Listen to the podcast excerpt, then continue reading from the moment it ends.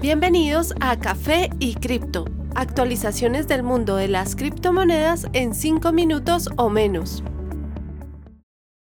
Buen inicio de semana para todos.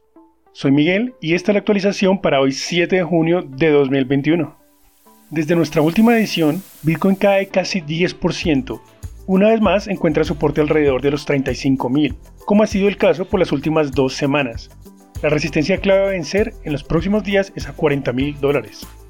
Ether tiene una caída moderada hasta 2.600, vuelve ya a los 2.780 dólares, acercándose de nuevo a la resistencia existente en 2.850, donde se ha detenido varias veces recientemente. La caída de BNB lo llevó a probar el valor de 370, punto que se ha convertido en un soporte recientemente. Su próximo reto es alcanzar los 450 dólares.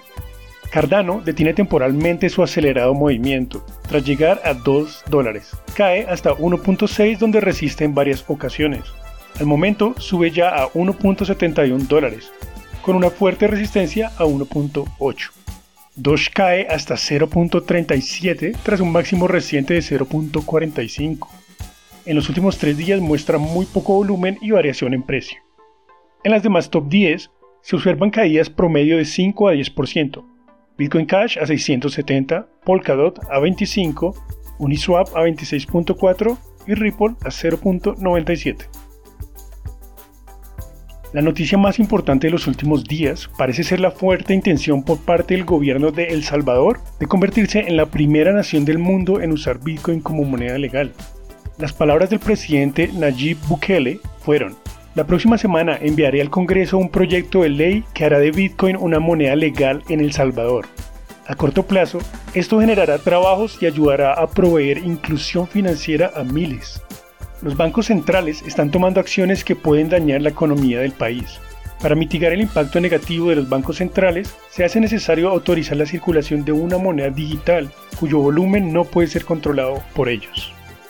La noticia fue presentada en la conferencia de Bitcoin 2021 llevada a cabo en Miami hace pocos días, por parte de Jack Mollers, presidente de Bitcoin Investments y de la compañía de pagos SAP. Mollers mencionó el tiempo que estuvo en El Salvador y la pobreza que presenció. Según él, Bitcoin es la solución a muchos de sus problemas. Si el proyecto obtiene el apoyo del Congreso, podría ser el primer paso para tener una moneda realmente global, que pueda ser aceptada en cualquier parte del mundo, según Roger Brown, líder global de soluciones en Luca. Claro, algunos países podrían luchar para recobrar el control, como la prohibición turca en transacciones con Bitcoin, pues sus residentes escogieron su moneda local. Sin embargo, esas acciones podrían no continuar debido a la naturaleza descentralizada de Bitcoin. Fueron las palabras de Brown. El creador de Tesla, Elon Musk, empieza a ser percibido como una molestia en la comunidad cripto Hace pocos días posteó un tweet donde parece indicar que se va a separar de Bitcoin, lo cual causó una pequeña caída de precio en el activo. Sin embargo, la moneda no cayó tanto como se esperaba. Muchos están optimistas de que esto es un indicador de que Bitcoin ya es capaz de absorber volatilidad causada por tweets como este.